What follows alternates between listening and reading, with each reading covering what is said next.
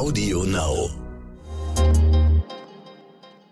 Auch heute wieder eine Eilmeldung für Sie, meine Damen und Herren. Die ukrainische Hauptstadt Kiew wird seit etwa 4 Uhr unserer Zeit attackiert. Laut ersten Angaben ukrainischer Behörden wurde die Stadt von Marschflugkörpern oder ballistischen Raketen getroffen. Kiews Bürgermeister Vitali Klitschko spricht bei Twitter von ersten Verletzten. Vor Ort in Kiew ist mein Kollege und Korrespondent Jürgen Weichert.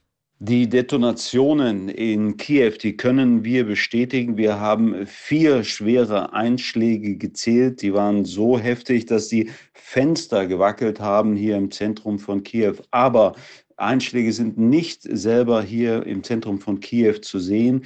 Die müssen im Vororten niedergegangen sein. Denn hier im Zentrum oder im Regierungsviertel brennt es nicht. Hier ist kein Rauch und kein Qualm zu sehen. Aber wie die Situation in Vororten ist, ob es dort Verletzte gegeben hätte und wie viele, wenn ja, das ist von hier, von der Innenstadt aus schwer zu beurteilen. Wir haben uns entschlossen, unser Team, das uns insgesamt sechs äh, Mitarbeiter der RTL Mediengruppe besteht, erstmal in Kiew zu bleiben, in der Innenstadt. Hier fühlen wir uns sicherer als auf der Autobahn. Denn von den Autobahnen Richtung Westen, Richtung polnische Grenze bekommen wir Nachrichten, dass der Verkehr ganz, ganz schwierig ist. Ähm, stundenlange Staus, das Benzin geht manchmal zur Neige. Nachtanken ist sehr, sehr schwierig. Von daher haben wir uns entschlossen, erstmal im Zentrum zu bleiben, weil wir eben auch nicht wissen, wo diese Einschläge sind, ob möglicherweise Brücken oder Straßen ähm, betroffen sind. Die Situation in Kiew ist gespenstisch für eine Millionenstadt. Es ist kein Verkehr im Augenblick in diesen frühen Morgenstunden auf der Straße.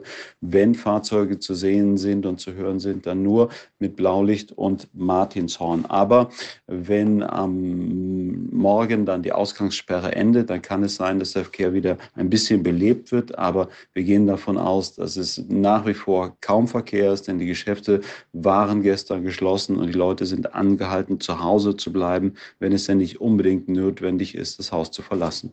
Vielen Dank, Jürgen. Passt auf euch auf. Ja, liebe HörerInnen, mit ihm habe ich vor wenigen Stunden am gestrigen Abend noch gesprochen.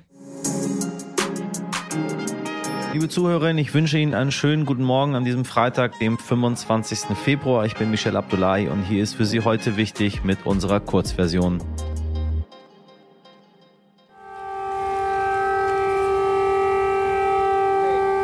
Zu diesen Geräuschen sind viele Menschen in der Ukraine vergangene Nacht aufgewacht, haben vielleicht gar nicht geschlafen. Ähnlich ging es Veronika. Veronika ist 35 Jahre alt, Deutschlehrerin und Mutter eines sechs Jahre alten Sohnes. Sie lebt in Odessa, einer Millionenstadt am Schwarzen Meer. Dort ist das Hauptquartier der ukrainischen Seestreitkräfte und dort befindet sich auch der bedeutendste Hafen der Ukraine.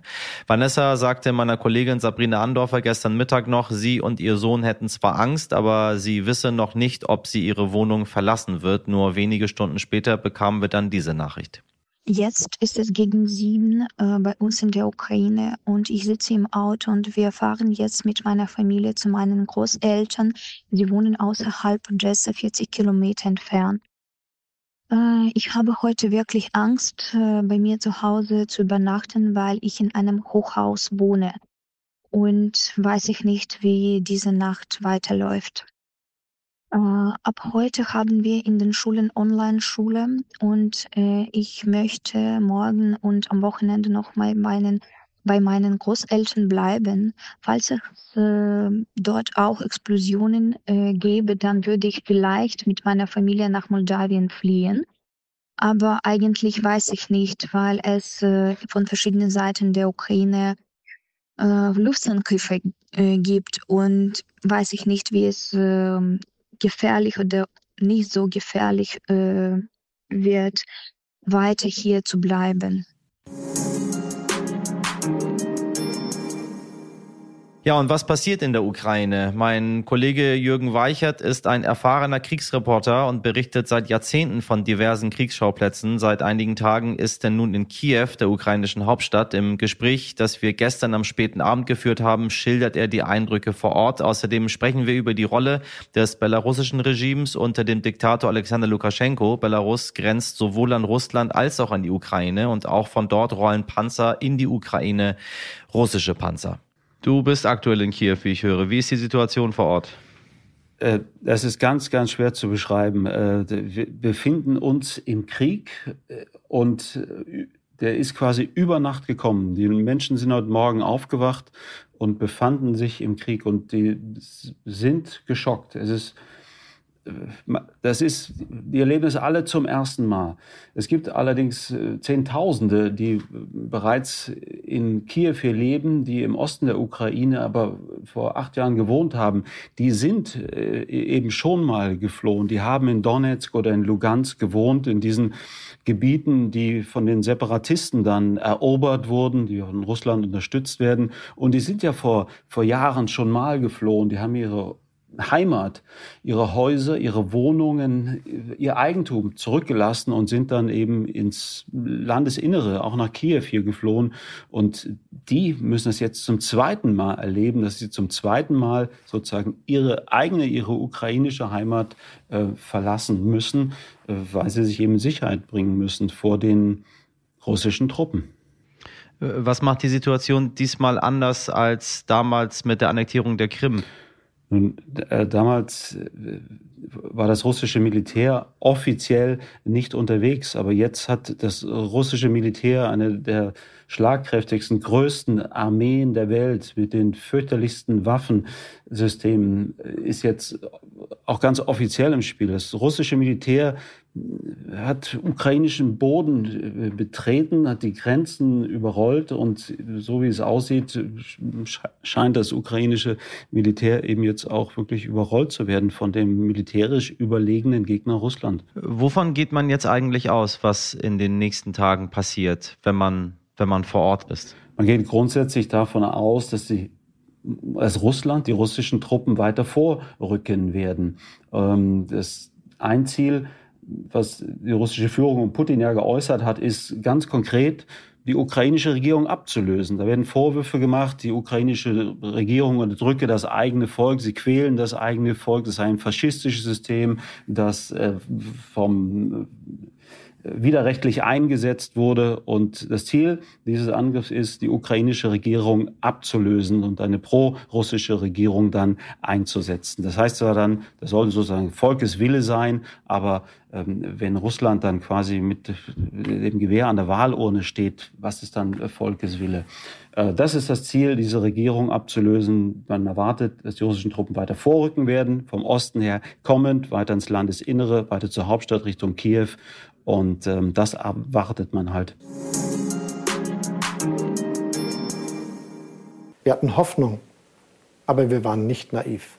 Nicht naiv, das wurde später etwas konkreter. US-Präsident Biden schickt weitere 7000 Soldatinnen nach Deutschland und die NATO aktivierte die Verteidigungspläne für Osteuropa. Alle Maßnahmen seien und blieben aber präventiv, verhältnismäßig und nicht eskalierend, hieß es. Was genau das heißt, habe ich Thomas Wiegold am späten Abend gefragt. Thomas Wiegold ist Journalist und ein absoluter Experte für Sicherheits- und Verteidigungspolitik. Und wir haben nicht nur über die Pläne der NATO gesprochen, sondern auch darüber, ob wir hier in Deutschland Angst vor dem Krieg haben müssen. Äh, Scholz sprach davon, dass die NATO vorbereitet ist und alle ihre Verbündeten verteidigen werde. Was heißt das jetzt für uns in Deutschland? Das heißt, dass auch in Deutschland Alarmpläne in Kraft gesetzt werden, Alarmierungen hochgefahren werden. Die NATO hält ja eine Eingreiftruppe bereit, die sogenannte NATO Response Force mit rund 40.000 Soldatinnen und Soldaten und dazu gehören auch knapp 14.000 aus Deutschland. Das heißt noch nicht, dass die irgendwohin in Marsch gesetzt werden schon. Das heißt aber, dass sie innerhalb relativ kurzer Zeit in der Lage sind, innerhalb der NATO an einen anderen Standort verlegt zu werden, also ganz konkret in ein östliches NATO-Mitgliedsland. Äh, der Bundeskanzler sagte auch, dass die NATO auf den Kriegsfall vorbereitet sei. Was wissen wir darüber?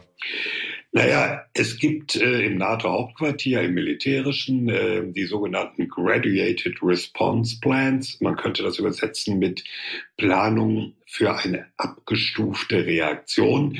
Der Inhalt ist natürlich geheim. Da will man einem möglichen Gegner nicht sagen, was man vorhat.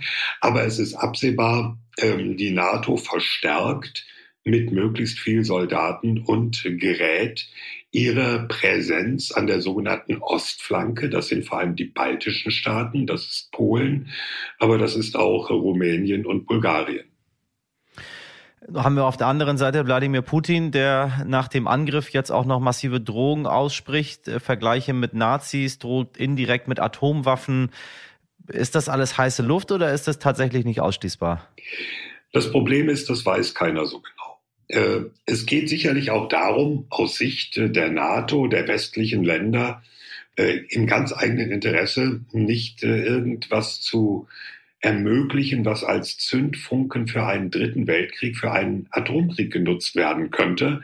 Es geht schon, glaube ich, sehr eindeutig darum, Russland zu sagen, hier ist die Grenze, hier ist NATO-Gebiet und äh, da kannst du nicht wie in der Ukraine einfach einmarschieren, weil wir alle zusammenstehen. Gleichzeitig muss man aber auch sehen, dass man rational bleiben muss auf beiden Seiten, damit es eben nicht dazu kommt, dass äh, die russische Seite sagt, ja, dann machen wir es halt mit Atomwaffen.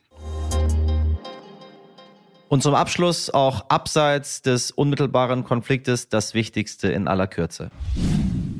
Nachdem gestern tatsächlich von manchen Karnevalsauftakt gefeiert wurde, wurde der große Rosenmontagsumzug in Köln für Montag abgesagt. Genauso der politische Aschermittwoch sämtlicher Parteien. CSU-Chef Markus Söder sagte gestern, eine solche Veranstaltung passe nicht in die Zeit. Werbung ist eben doch politisch. Wegen des Angriffs auf die Ukraine entfernt Schalke 04 den Schriftzug des Hauptsponsors Gazprom von den Trikots, sagte der Fußballverein am Donnerstag. Auf der Webseite von Schalke war der Schriftzug von Gazprom allerdings gestern Abend noch zu sehen. Konsequenz ist sowas Schönes. Und nach den Angaben des UN-Flüchtlingshilfswerk UNHCR sind bereits jetzt rund 100.000 Menschen in der Ukraine auf der Flucht. Das war's für heute mit der Kurzversion. Wenn Sie noch mehr Details zur Lage in der Ukraine oder über die nächsten Schritte der NATO hören wollen, dann empfehle ich Ihnen, unsere Langversion zu hören. Folgen Sie uns gerne, empfehlen Sie uns weiter, bewerten Sie uns und schreiben Sie uns, was immer Ihnen auf dem Herzen liegt, an heute wichtig at stern.de. Ich wünsche Ihnen einen schönen Freitag, ein hoffentlich ruhiges Wochenende. Machen Sie was draus. Ihr Michel Abdullahi.